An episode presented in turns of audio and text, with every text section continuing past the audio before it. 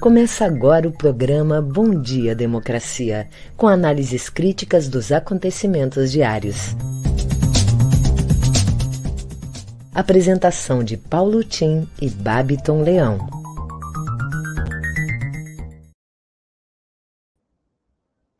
Bom dia, democracia.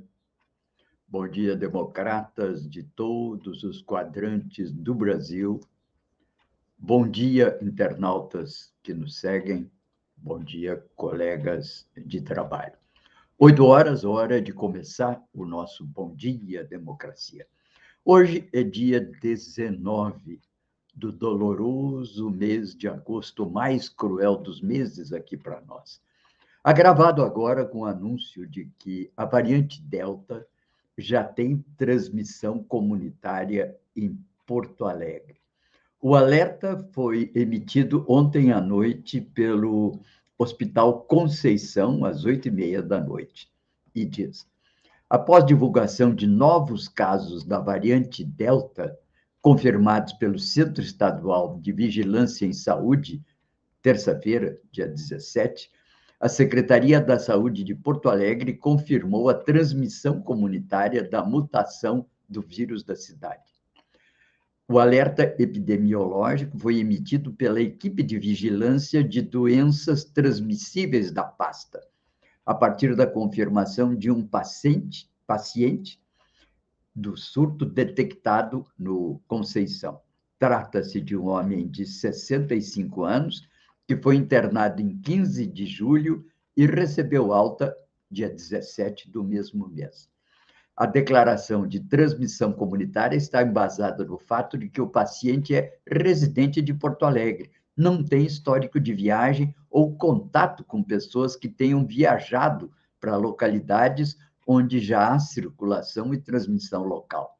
A confirmação por análise genômica ocorreu pelo Centro de Desenvolvimento Científico e Tecnológico do Centro de Vigilância em Saúde do Estado. Outros casos de viajantes com resultado positivo para a variante Delta ocorreram a partir de testagem realizada após o desembarque no aeroporto Salgado Filho. Uma passageira proveniente de viagem do Rio de Janeiro desembarcou dia 27 de junho. Foi feita coleta de exame RT-PCR. A amostra integrou o trabalho do controle sanitário lá realizado sequência, outros três casos foram detectados, dois vindos do Rio de Janeiro e um de Cancún, no México. Além dessas confirmações, há outros 27 casos considerados prováveis, já submetidos a análises genômicas parciais.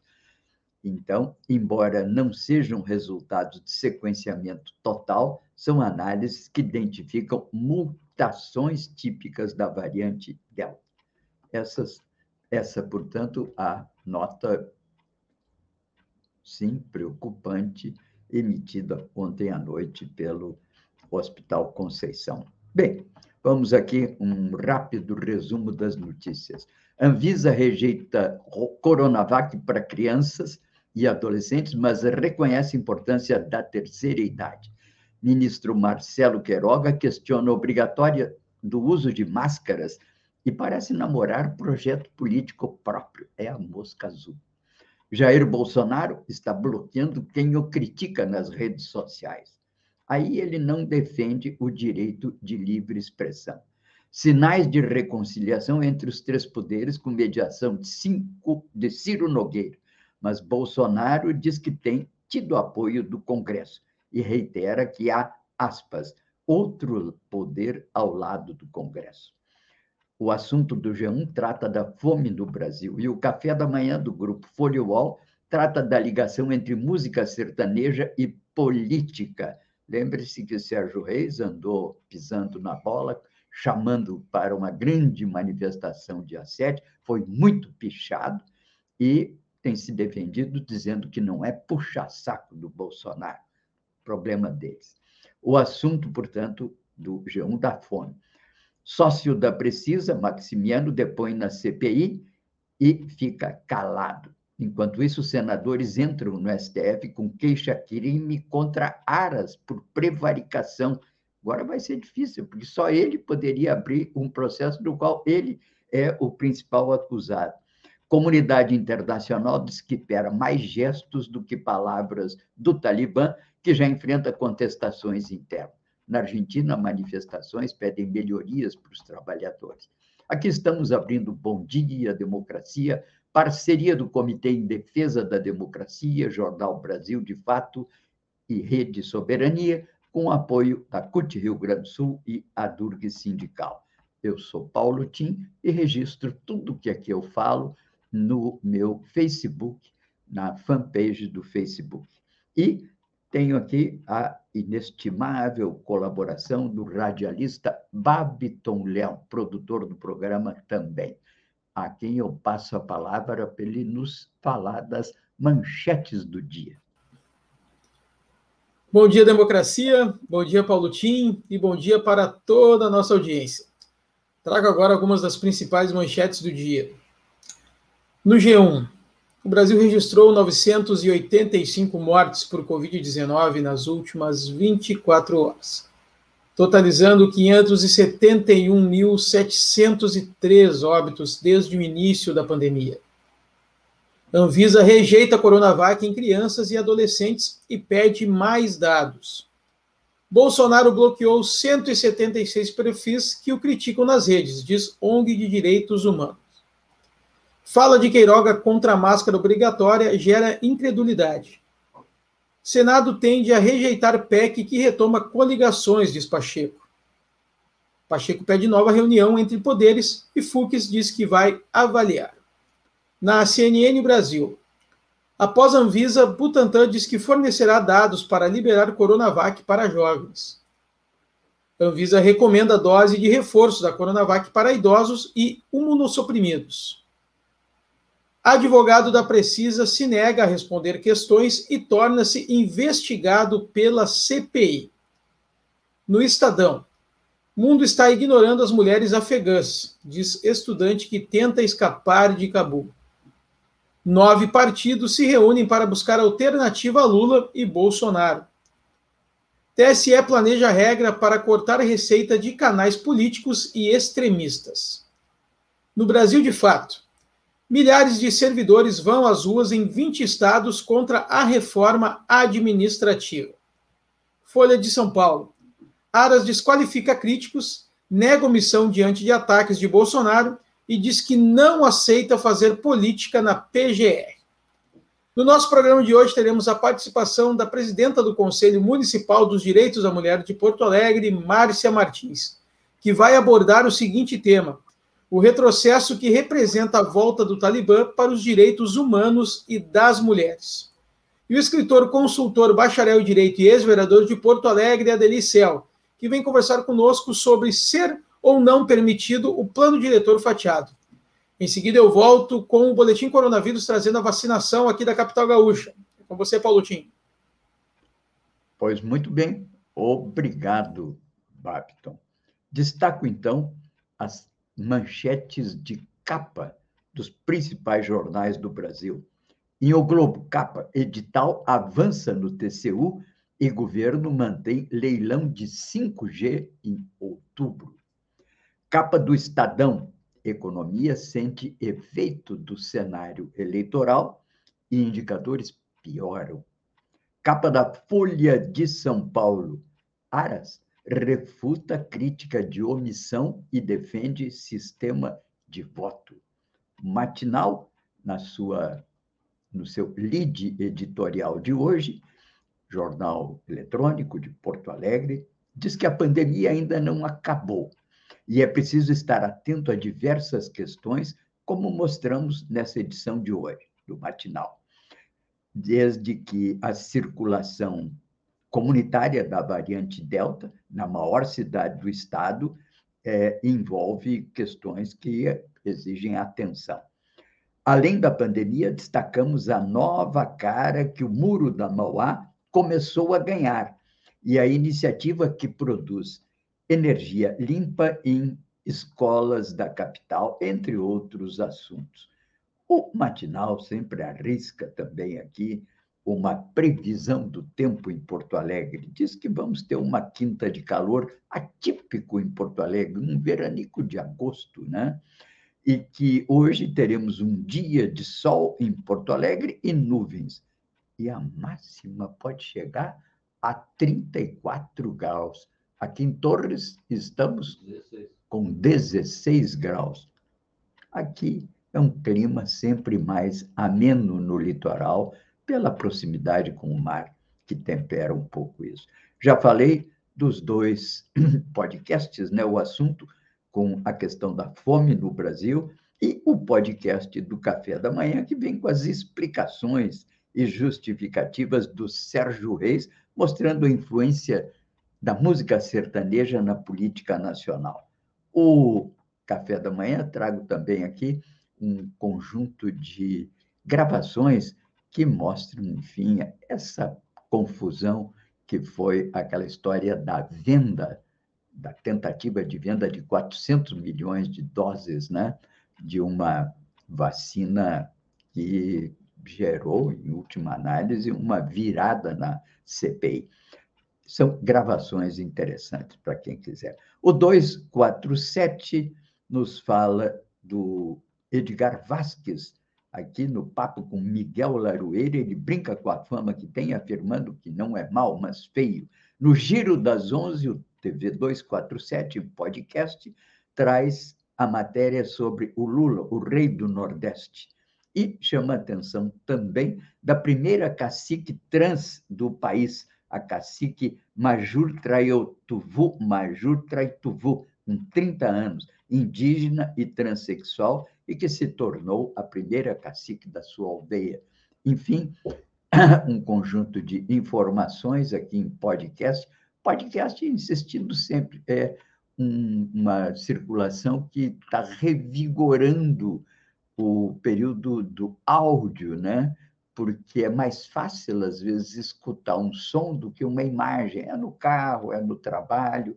Então, todas as grandes corporações de mídia e portais têm se dedicado a fazer os seus podcasts. Lembro também que o nosso programa Bom Dia Democracia aparece sempre em podcast. Se você quiser apenas escutar o programa, poderá vê-lo. Tem sempre aí a referência do podcast na rede Estação Democracia. Bem, esses são os principais assuntos que queria chamar a atenção. Vamos então às notícias mais gerais do Brasil de hoje, né? Engenheira negra denuncia racismo em Minas Gerais após a foto com trança ser recusada para tirar a carteira de identidade. Ela denunciou o fato e diz que é inadmissível, e o é. Na verdade, é um absurdo exigir um padrão de penteado, de uso do cabelo, quando, na verdade, cada uma das etnias tem o seu estilo próprio, não apenas do tipo de cabelo, como de penteado e de expressão, de aparência e de beleza, enfim. Nossa solidariedade aqui com essa engenheira, que uma matéria que é, aliás, do Globo. O episódio aconteceu na unidade de atendimento integrado do governo de Minas, no shopping de Contagem, na Grande Belo Horizonte. E ela diz à jovem: quantas mulheres pretas já devem ter voltado para casa porque a foto delas usando trança não foi aceita. E ela é engenheira, a jovem Fabiane Jardim, de 39 anos. Muito bom nossa solidariedade e nossa repercussão nessa importante matéria voltada para o combate ao racismo é importante que se diga, não basta ser não racista. É importante participar da luta contra o racismo estrutural do Brasil. Participe, divulgue os casos de racismo, acompanhe o que está acontecendo e se solidarize com os irmãos negros desse país, que já constituem maioria da nossa população. Vamos então ao boletim Coronavírus com o Babiton. Vamos lá, Paulo Tim, trazendo hoje o vacinômetro, o painel do vacinômetro aqui de Porto Alegre, que é disponibilizado pela Secretaria Municipal de Saúde, foi atualizado hoje cedo, às 6 horas e 14 minutos. Temos avanço na vacinação aqui na capital. Com a primeira dose, já chegamos a 84,6% da população, quase um milhão de doses já aplicadas. Com a segunda dose, 543.615, 48,1%. Somando com 3,9%, que é 43.774 da dose única, já chega a 51,9% com o esquema vacinal completo, já na capital gaúcha. Então, é um avanço, já passamos de 50%, claro, é um número pequeno, ainda poderia estar melhor, obviamente que sim, mas é um avanço já mais de 50% da população de Porto Alegre com o esquema vacinal completo. Agora, cada vez mais importante, a gente vem perdendo muita gente ao longo desse tempo já de pandemia, mas com a nova variante Delta, a preocupação segue muito forte. Então, pedimos a todo mundo que vá se vacinar, não fez a segunda dose, vá fazer. Vai ter esquema de repescagem e mais tarde eu trago como vai ser feito esse esquema aqui em Porto Alegre e também no estado. Em seguida, então, eu volto com as notícias locais. É com você, Paulutinho. Ok, Bábido. Bem, aqui é, no plano nacional, continuamos com uma preocupante média que está abaixo de mil, mas vejam, tivemos ontem 813 óbitos, segundo o consórcio de imprensa. É, aliás, tivemos uma média de morte de 813, mas óbitos de 985 mortes nas últimas 24 horas. E já passamos dos 570 mil óbitos é, para o pelo Covid. A média móvel, enfim, ofereceu uma redução de 8% em comparação ao cálculo das duas últimas duas semanas atrás. Mas é muita gente ainda morrendo pelo Covid e com a ameaça dessa entrada da variante Delta, que já preocupava no Rio de Janeiro e São Paulo, agora começa a preocupar também aqui em Porto Alegre, Rio Grande do Sul. 22 unidades federativas do Brasil atualizaram seus dados sobre vacinação do Covid no Brasil. Em todo o país, 118 milhões 860 mil pessoas foram vacinadas parcialmente com a primeira dose de uma vacina, o que equivale a 56% da população um bom indicador para um começo de vacinação tardio, porque deveríamos ter iniciado isso já no início do ano, neste ano. Em todo o país, enfim, já temos 118, quase 119 milhões. E 52 milhões 453, é, equivalendo a 25% da população, já estão parcialmente imunizados. Esse número tem que chegar a 60%, 70%, essa porcentagem, para que possamos ter uma segurança com relação à imunização do país. Bem, as últimas 24 horas, o Brasil aplicou 2 milhões e 35 mil 202 doses, um ritmo absolutamente necessário para que se chegue no fim do ano com a população adulta, pelo menos, vacinada dos quais 1 milhão 158 com primeira dose e quase 1 milhão com segunda dose e 7 milhões e 7.430 com a primeira dose. Ou seja, a vacinação não é que esteja indo mal. Há casos localizados, como no Rio de Janeiro, de falta de vacina. O problema todo no Brasil foi o retardamento desse despertar para a compra da vacina porque o governo estava distraindo-se com algumas manobras diversionistas relacionadas àquele kit Covid, com medicamentos que não tinham qualquer validade no combate à doença. Esse é o objetivo da CPI, revelar isso. É claro que segmentos do governo tentam levar a CPI para questões relativas aos estados. Ontem mesmo eu escutava um pronunciamento é, vibrante de um senador exigindo que a CPI procure saber o que, que aconteceu com os recursos no estado, nos estados, E alguns chegaram a perguntar, inclusive, por que, que não mandam as CPIs estaduais para saber o que, que foi feito dos recursos transferidos pela União para os estados. Só que essa não é a questão central que está em discussão no Brasil. A questão central é por que, que não se atentou para a vacina quando deveríamos ter atentado, e o governo insistiu e postergou esse fato até que, inclusive, a sociedade impôs a compra das vacinas. Isso aí está registrado nos vários vídeos, nas várias manifestações do presidente da República, e isso vai ser o centro do relatório da CPI do Covid, que já tem sido anunciado parcialmente pelo seu relator, senador Renan Calheiros. Portanto, essas são as questões centrais do Covid e que devemos estar atentos, mantendo os cuidados sanitários, com higiene pessoal. É as mãos lavadas, é o álcool, é a máscara. Agora, o nosso ministro da Saúde que não precisa mais usar máscara ele está com a mosca azul, na verdade, já não é mais ministro, agora ele é um candidato, ninguém sabe, talvez é governador no seu estado, acho que o estado dele, eu acho, não me lembro se é Alagoas ou Paraíba. Enfim, lamentavelmente, cedeu à vaidade. Todo mundo, aliás, dizia muito estranho que um presidente da Sociedade Brasileira de Cardiologia tenha se lançado esse projeto, ser ministro de um governo absolutamente sem prestígio nacional e sem prestígio na classe médica e todo o setor de saúde no Brasil, é que era evidente que ele tinha uma razão subjacente. Parece que era um projeto político próprio. Bem, enquanto isso, o Lula, como eu disse, inicia ofensiva já eleitoral e ontem esteve no Piauí e o Lula abre as portas para o PP e diz que crê no rompimento entre Bolsonaro e Ciro Nogueira.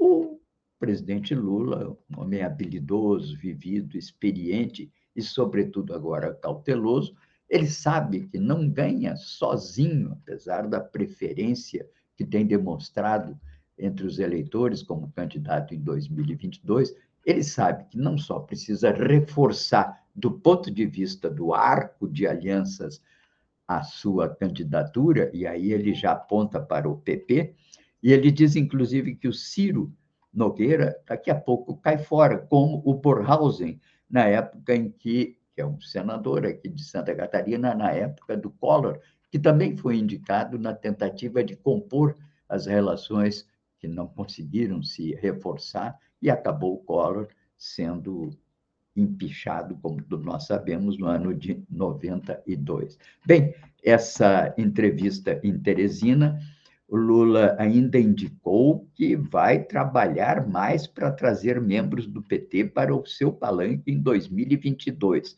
Diz que tem mantido conversas com líderes de partidos de vários estados, citando como exemplo São Paulo e Pernambuco o Lula não dorme de toca. Aqui o processo eleitoral, como dissemos, ele se distribui, está polarizado entre uma candidatura, que é uma candidatura de centro-esquerda. Dizer que está polarizado não quer dizer que são dois extremos. Parece que o pessoal não entende muito a língua portuguesa. Está polarizado em termos de dois nomes que pontificam a corrida eleitoral. Lula com 30, 30, o Lula com muito mais pontos, já quase 20 pontos acima de Bolsonaro, e Bolsonaro, sim, esse de extrema direita. Entre essas duas posições, vai se insinuando aí uma terceira via na tentativa de ganhar espaço até 2022. Destaco até o nosso governador, aqui o Eduardo Leite, uma figura desconhecida no cenário nacional, que na última pesquisa XP já arranha aí os 5% imagino que possa ser a margem que ele poderia conquistar caso fosse realmente candidato. Não falo em, em candidatura partidária, falo pelo seu nome, em razão até do fato de que ele ampliou um pouco pelas, pelo seu desempenho e pela sua afirmação é, sincera da condição de gay, talvez tenha ganho a simpatia de muitos eleitores e eleitoras. Mas, enfim, o cenário eleitoral continua dividido entre esses dois nomes. dividido e polarizado não quer dizer que os dois sejam de extremo. Isso é uma bobagem repetida muitas vezes pela mídia. O Lula nunca foi de extrema esquerda, nem o PT é, e nem o seu governo, os momentos de governo do, do, do chamado lulopetismo o foram. Bem, aqui então vamos agora às notícias locais aí com Babiton Leão. Vamos lá, Babiton. Vamos lá, Paulotinho, trazendo as notícias locais aqui do Matinal. Porto Alegre reconhece transmissão comunitária de variante Delta em circulação desde junho. A Prefeitura de Porto Alegre confirmou a transmissão comunitária da variante Delta. O entendimento de seu, de, se deu a partir de um caso confirmado de uma pessoa residente na capital e sem histórico de viagem ou contato com pessoas que tenham viajado para locais onde a transmissão comunitária da cepa já era estabelecida. Este caso integra o surto recente no Hospital Conceição. No entanto, a variante já circula em Porto Alegre ao menos desde junho, mesmo antes do primeiro registro oficial do Estado. De acordo com a Prefeitura, a presença da Delta foi detectada em uma passageira que veio do Rio de Janeiro e desembarcou no Salgado Filho em 27 de junho. Além deste episódio, a cepa foi identificada em outros três casos de passageiros que chegaram à cidade pelo aeroporto. Realizado durante duas semanas de junho, o controle sanitário no terminal testou 6.200 pessoas e identificou 55 casos positivos de Covid-19. Esquema de fura-fila de vacina é descoberto em Porto Alegre. Cinco profissionais de saúde, uma enfermeira, três técnicas de enfermagem e uma auxiliar administrativa foram demitidas por justa causa após uma investigação apurar que elas privilegiaram familiares fora do grupo do grupo prioritário na vacinação contra a Covid-19. O caso ocorreu na UBS Guarujá e foi denunciado ao Ministério Público, Polícia Civil e Corém RS. Em nota, a Prefeitura garante que não houve substituição do imunizante por soro fisiológico ou água na unidade. Além disso, o Executivo informou que reforçou a fiscalização na rede para evitar casos semelhantes. Repescagem da primeira dose é sugerida a por secretários de saúde no Rio Grande do Sul. Para alcançar a meta proposta pelo governo do Rio Grande do Sul, de ter todos os adultos vacinados contra a Covid-19 com ao menos uma dose até 25 de agosto, o Conselho das Secretarias Municipais do Estado sugere a realização de uma repescagem para aqueles que ainda não receberam a primeira aplicação. O órgão defende ainda a mobilização da população para que as pessoas encerrem o ciclo vacinal o resgate de quem não recebeu a primeira dose teve efeito positivo em Canoas, segundo o presidente do conselho, Maicon Lemos. Enquanto ainda é preciso resolver a primeira dose em parte da população, a possibilidade de uma terceira aplicação avança. Ontem, a Anvisa decidiu recomendar ao Ministério da Saúde a terceira dose da Coronavac, priorizando pacientes imunodeprimidos ou idosos, mas apenas depois de ampliada a cobertura vacinal dos cidadãos aptos. É com você, Paulo Tim.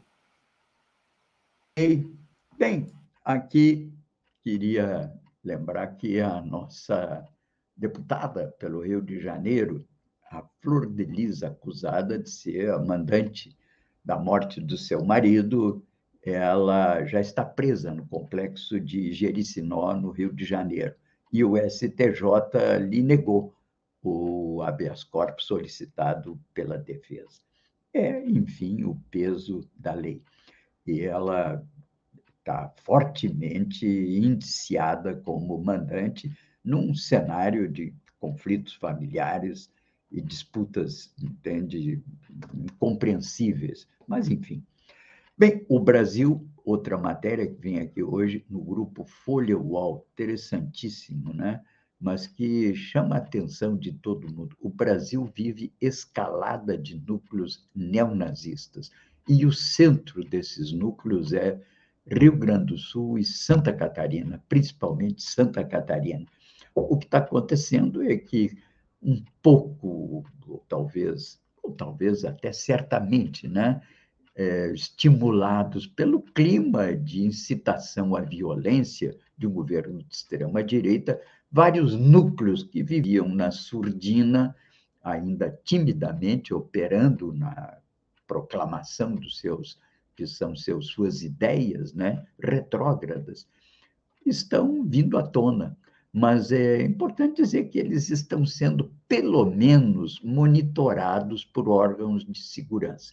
A matéria da Folha UOL chama a atenção desse assunto, e é claro que não se trata de exercer a repressão pura e simples sobre esses núcleos. Eu acho que isso tudo reforça a necessidade de termos uma proposta de conscientização, de informação da sociedade Agora, por exemplo, está circulando, e vejam que isso vem desses núcleos, né? Está circulando é, em algumas redes sociais certas ideias absolutamente obtusas, né? De que, na verdade, o, o, esse grupo, que é do Talibã, que ocupou o governo novamente, depois de 20 anos, o governo do Afeganistão, dizem que esse grupo é de esquerda e que está mancomunado com a China comunista para levar adiante a destruição da liberdade das instituições naquele pobre país que mal e mal teve nesses últimos 40 anos momentos, poucos momentos de sopro libertário.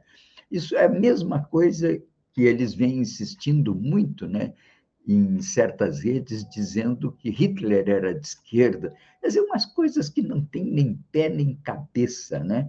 Então, é importante que se saiba como é que esses grupos vêm crescendo e que a sociedade democrática consiga combater essas ideias, fortalecendo a sua capacidade de convencimento sobre os ideais democráticos e a importância da democracia.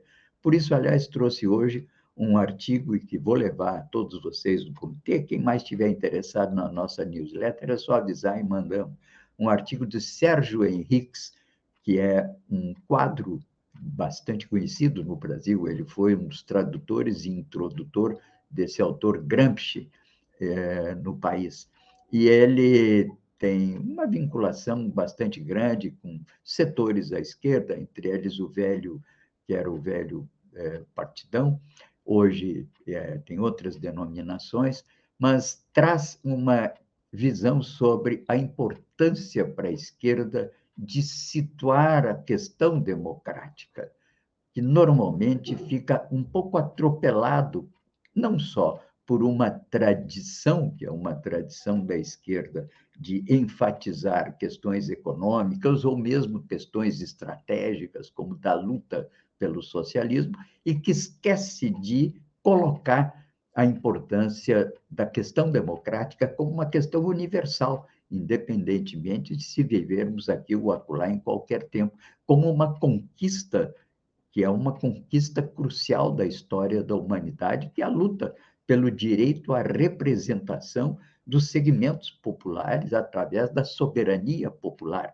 e que segue no mundo ocidental no modelo que é o modelo do Montesquieu de democracia parlamentar. Em outros países vem ensaiando outras fórmulas de maior presença da população na tomada de decisões. Os modelos são modelos muito vários, certamente estamos ainda ensaiando mecanismos de representação de forma a assegurar essa presença da população dentro do processo decisório. Portanto, fica aqui essa observação hoje. Vamos agora à nossa querida Márcia Martins para a sua voz da mulher e ela vai nos falar sobre os riscos da perda de direitos e do lugar das mulheres no Afeganistão.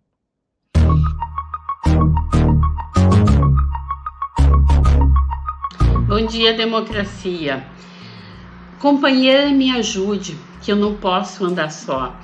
Eu sozinha ando bem, mas com você ando melhor.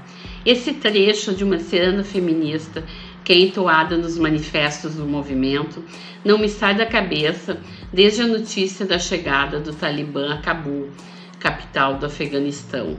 Porque o retorno de um grupo fundamentalista islâmico ao poder após 20 anos representa um retrocesso sem precedentes nos direitos humanos e principalmente nas conquistas das mulheres no país asiático.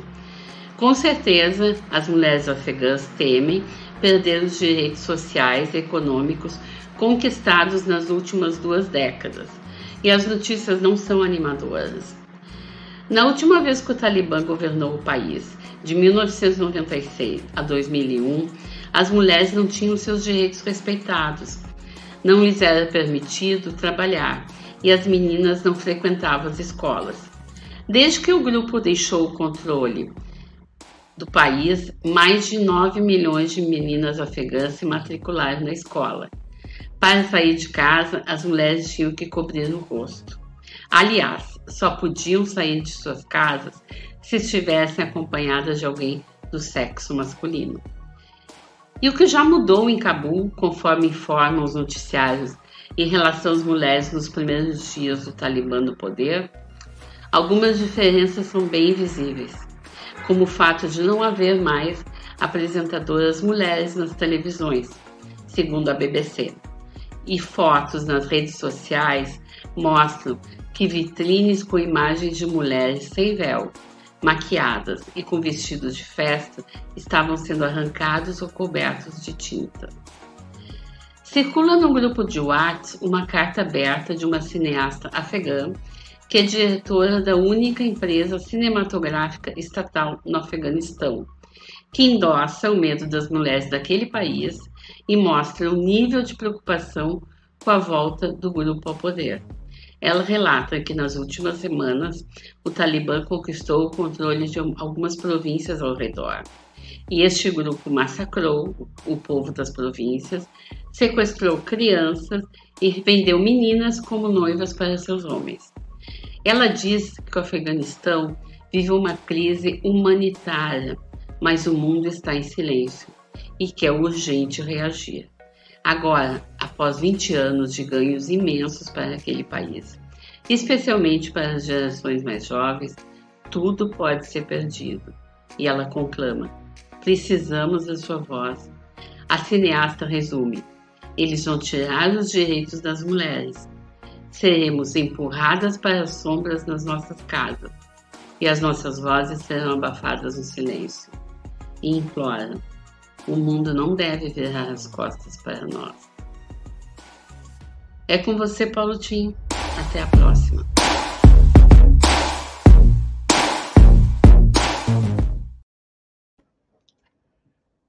É muito importante a voz que nos traz a Márcia Martins, que chama atenção sobre a importância da luta pela igualdade das mulheres, pelo seu direito à cidadania, representação e participação em todos os níveis da vida. Portanto, há uma preocupação, sim, com essa volta do Talibã ao poder pelo seu histórico de fidelidade a uma versão do Alcorão que leva a uma negação do papel da mulher na sociedade organizada. Nós não podemos tolerar que isso aconteça. Há anúncios de que possa estar havendo uma maior tolerância da alta cúpula do Talibã, mas é importante que a gente diga que o Talibã não é uma estrutura verticalizada, como um Estado organizado ou como, por exemplo, uma corporação militar o Talibã ele se monta em cima de uma sociedade que é uma sociedade tribal e leva para a sua estrutura organizacional esse esfacelamento de é, orgânico.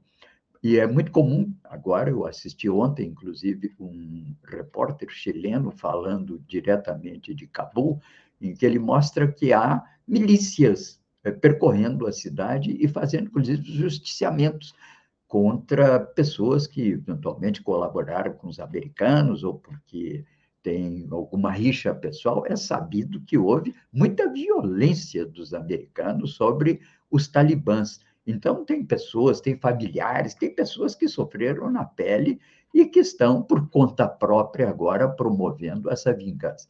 Lembremos que esses grupos que são grupos que ainda se guiam por um conceito de justiça do olho por olho, dente por dente, onde a vingança é admitida como um princípio moral perfeitamente admitido pela religião. Então, o grande problema do Talibã é que ele não é uma estrutura verticalizada, não há sequer ainda um governo montado dentro do Afeganistão. Não sabe que governo será esse? Portanto, as preocupações da Márcia são, é, como de todas as mulheres, são muito bem-vindas. Bem, vamos agora, então, ao nosso querido Adelicel, que sempre nos traz aqui importantes memórias, informações, questões, enfim, trazidas à borda do tempo pelo nosso ex-vereador, advogado, escritor Adelicel. Bom dia, Adelicel. Bom dia, Tim. Bom dia, democracia. Uh, vou tentar tratar hoje do plano diretor.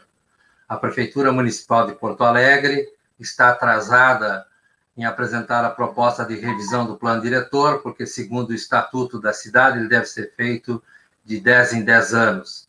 Deveríamos ter tratado dessa questão em 2019, o governo atrasou, passaria para 2020, não foi feito.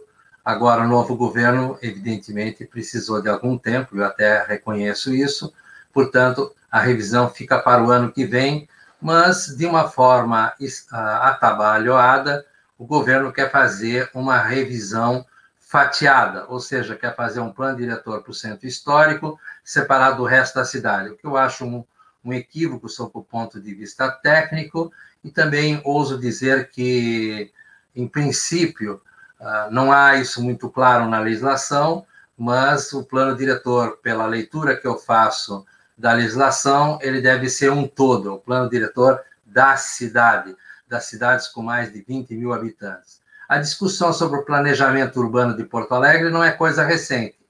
Em 1914, o plano João Moreira Maciel, que era um arquiteto, engenheiro, na época havia essa dupla formação, um sujeito natural de Uruguaiana, que trabalhou muito essa questão do planejamento com uma pequena equipe na prefeitura, apresentou o plano de melhoramento de 1914.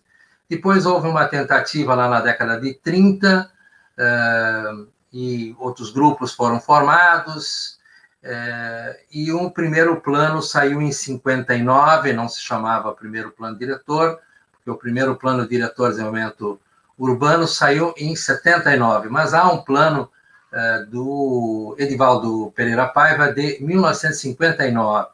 Em 1979, por incrível que pareça, era a época do regime militar, uh, estávamos nos governos uh, indicados pelo ditador de plantão, mas houve um primeiro plano com algum nível de participação das pessoas.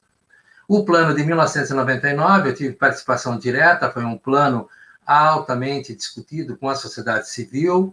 Havia muito embate dentro da Câmara Municipal, apesar de ser da administração do PT, que comandava o processo de discussão, mas a pressão do setor imobiliário era tremendamente alta na época.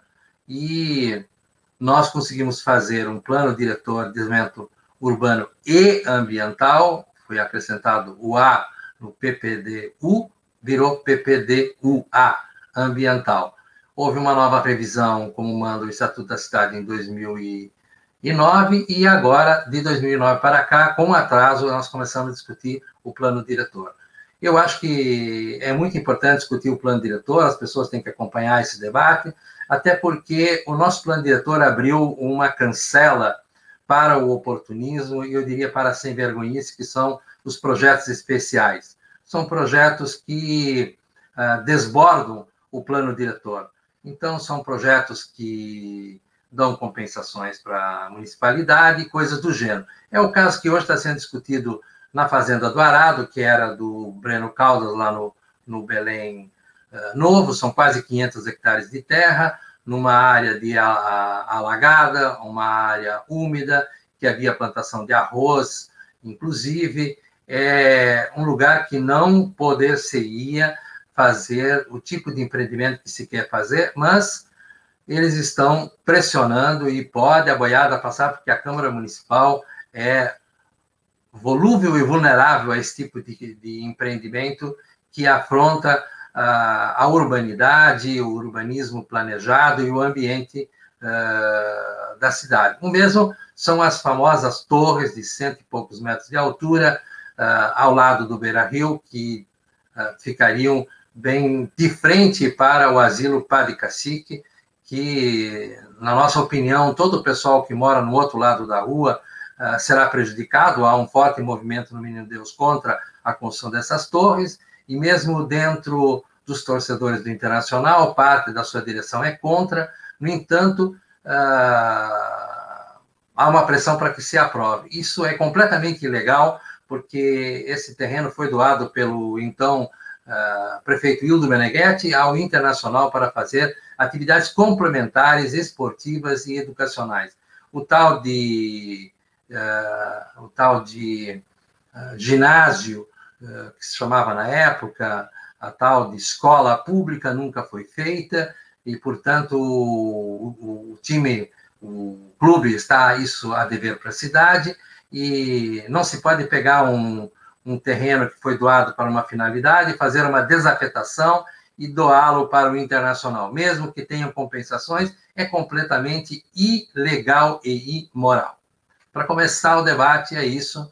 Eu estou à disposição para ampliar o debate aqui e seja onde for. Muito bom, muito obrigado, Adeli. Você tem toda a razão, né, Adeli? a especulação imobiliária não adormece, né? Com o crescimento das cidades, uma explosão é, que houve no século XX, populacional, demográfica no mundo inteiro. Aliás, ontem, um grupo de cientistas chama atenção para isso, eu coloco entre aspas, né? excesso de população no mundo. Eu não sei se se trata disso. E uma outra autora tem se dedicado a mostrar a favelização decorrente desse processo, onde, naturalmente, aí cresce o olho da especulação financeira, né? que, junto com outros segmentos da sociedade, acabam, no Brasil, por exemplo, correspondendo aos donos do Brasil, aos donos do poder. Né? Bom, alguma coisa mais, tuas palavras finais? Ah, o debate, portanto, vai continuar agora na Câmara Municipal e uh, em reuniões comunitárias. A prefeitura está apresentando um plano para o centro histórico e é urgente que se faça isso, é a ocupação dos espaços devolutos, mas se não houver um incentivo uh, direto para os proprietários de imóveis no centro histórico, nós vamos ter muitos e muitos problemas aqui, porque há uma desocupação então, na verdade, quando se discute que há uma superpopulação, isso é em algumas partes do mundo. Não é o caso de Porto Alegre. Porto Alegre não tem um aumento da população. Pelo contrário, há, inclusive, regiões da cidade com uma diminuição de ocupação, inclusive de moradias, que é o caso do centro histórico. Nós temos que seguir o exemplo que outras cidades europeias fizeram na revitalização do centro histórico de Barcelona. As pessoas foram chamadas uh, para ocupar os espaços muito próximos ao porto, inclusive das Ramblas, lugares altamente privilegiados que foram ocupados pela classe média-baixa, classe média-média, exatamente numa reocupação de espaços não utilizados. Há ruas aqui em Porto Alegre, como Andrade, Andrade Neves, a, a Ladeira, que tem muitos espaços desocupados há muito tempo, é um lugar maravilhoso para o comércio, Inclusive, nós temos que discutir o que no centro histórico ainda existe. Uh, no prédio que eu tenho o escritório, é um prédio de uso misto. Uh, aqui na Borges de Medeiros, o, o, há um prédio, aquele da esquina da Salgado Filho com a Borges, é de uso misto. E eu acho que isso que dá vida, assim como o bairro segmentado, é um equívoco, é um equívoco. Porto Alegre, no seu plano diretor, já de 59, uh, errava quando colocava o quarto distrito como um bairro meramente uh, industrial. Hoje, uma parte inteira está desocupada, inclusive que depois virou um porto seco, e hoje está sendo revitalizado, inclusive, para áreas de entretenimento. Então, nós já aprendemos com a, a, a Jane Jacobs, que escreveu Morte e Vida nas Grandes Cidades, de que é preciso ter uso misto ah, esse negócio de segmentação, nós vimos como é que é Brasília. Ah, Brasília é uma cidade que foi muito questionada, o Marshall Berman, na sua introdução ao livro Tudo que é Só Desmanchando o Ar, faz uma crítica muito correta a essa segmentação que há em Brasília.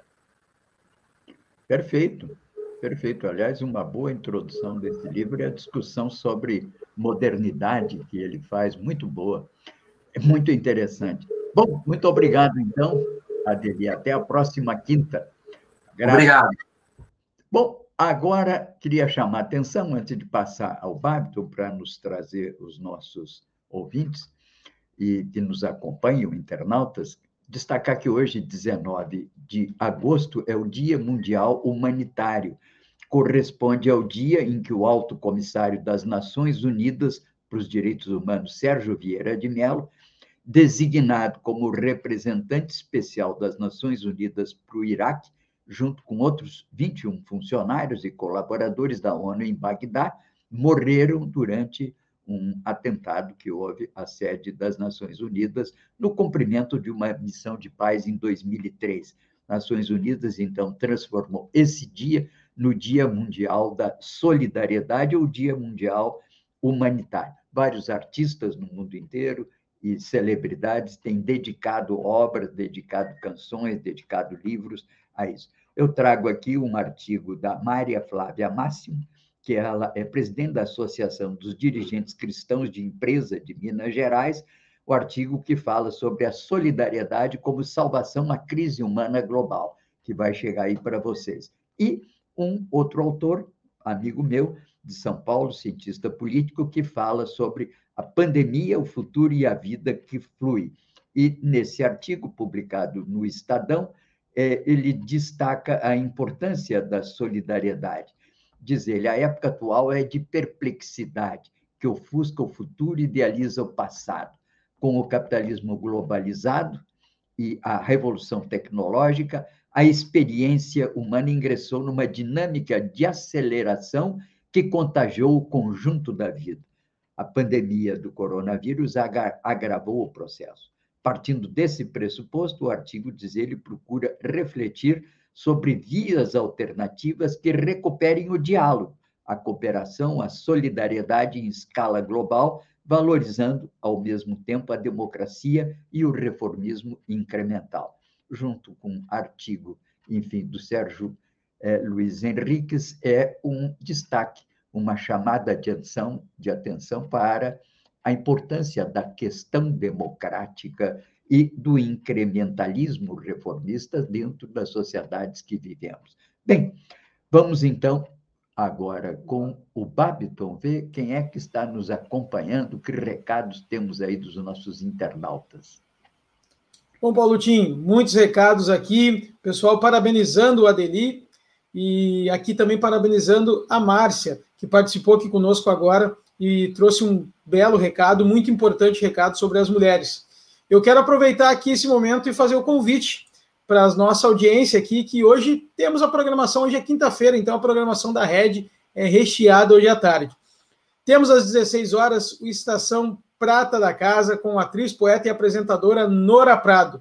Hoje a Nora recebe um ator gaúcho aqui que todo mundo conhece, né? O Rogério Beretta, o ator que fazia os Homens de Perto, sempre aparecia nas propagandas da TV, todo mundo lembra, um grande ator aqui gaúcho, e ele vai vir contar um pouco da sua carreira no Estação Prata da Casa às 16 horas com a Nora Prado. Você que estiver escutando pela rádio também pode ficar ligado, porque depois das 16 horas, quando acaba o programa 17, das 17 às 18 a gente fica com a playlist do Guilherme Xavier Sobrinho, que é uma playlist ótima, só de músicas de qualidade. E às 18 horas temos aqui pelas redes sociais e também pela radioestaçãodemocracia.com, Choro Nosso de Cada Dia. Isso mesmo, o programa que acompanha o anuário de Maurício Carrilho, um dos maiores chorões do Brasil, que está compondo um choro por dia nesse ano de 2021. Hoje teremos a participação do Everson Moraes. Ele vai trazer um instrumento bem bem interessante para quem não conhece Off Clade. Ele vai trazer hoje então para falar um pouco sobre o choro e o samba. Então às 18 horas aqui na rede Estação Democracia. Aproveita, assina o canal, ativa o sininho e, claro, compartilhe com seus amigos e vamos fortalecendo a ideia da rede. É com você, Paulinho. Pois, é, muito bem. Tá certo, vamos aqui acompanhando os acontecimentos do dia, todo mundo atento a esse fato importante aqui na vida da cidade, que é essa comunicação de que o Delta, a variante Delta, já está com circulação e contaminação comunitária na cidade. São inúmeros casos que levam à necessidade do reforço da proteção, que é a proteção de cada um, uso da máscara, evitando as aglomerações, o álcool gel, tudo isso, enfim, que se não impede definitivamente a contaminação, é, dificulta o seu processo infeccioso na transmissão comunitária, que se chama. Portanto, muita atenção, não estamos ainda em situação no Brasil de relaxar e desleixar perante o coronavírus. Estamos ainda com quase mil pessoas morrendo por dia, é verdade que está diminuindo, ao passo em que a vacinação tem aumentado. Chamei a atenção que ontem tivemos mais de 2 milhões de vacinas. Parabéns ao SUS, parabéns às autoridades que estão comandando esse processo, que, enfim, só temos a lamentar que tenha demorado tanto, porque isso poderia ter se iniciado desde dezembro do ano passado, não fosse o que não foi cochilo, não, foi, parece que, uma ideia claramente desenvolvida nos altos escalões da República para que houvesse a dita contaminação de rebanho, para não prejudicar a economia, segundo dizem eles, quando, na verdade, a economia se prejudica quando tem mais de mil mortes por dia, dois mil mortes, chegamos a ter muito mais.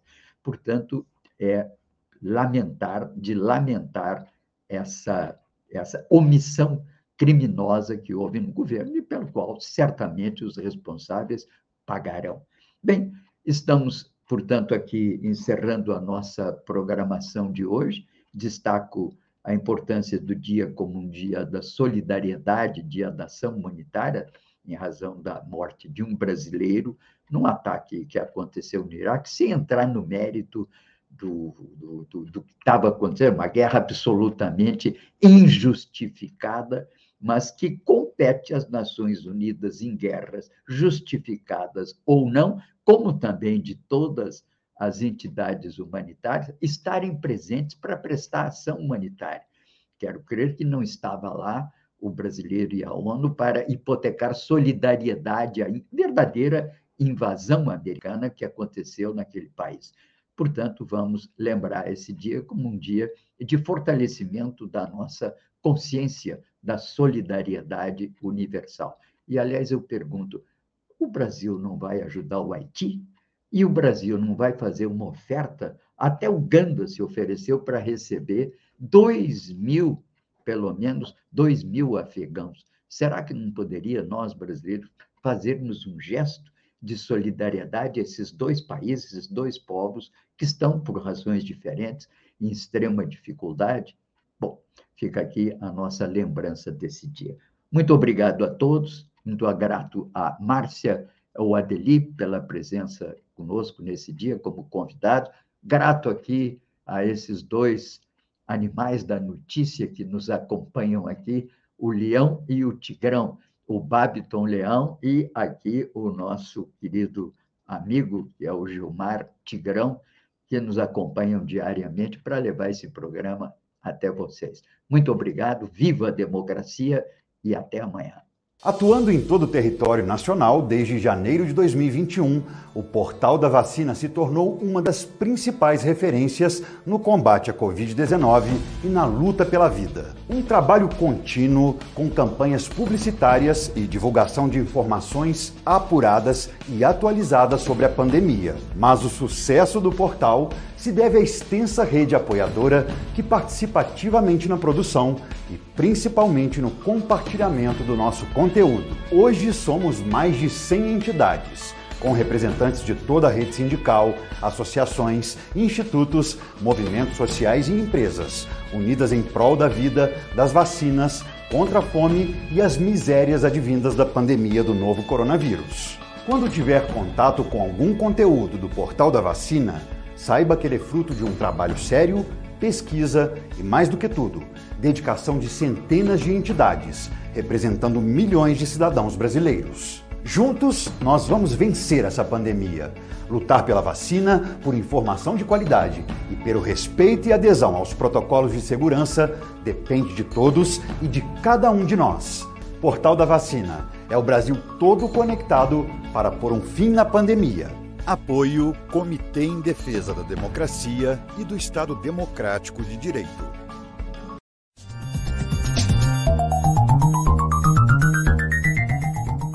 Este foi o programa Bom Dia Democracia. Nos encontramos amanhã às 8 horas.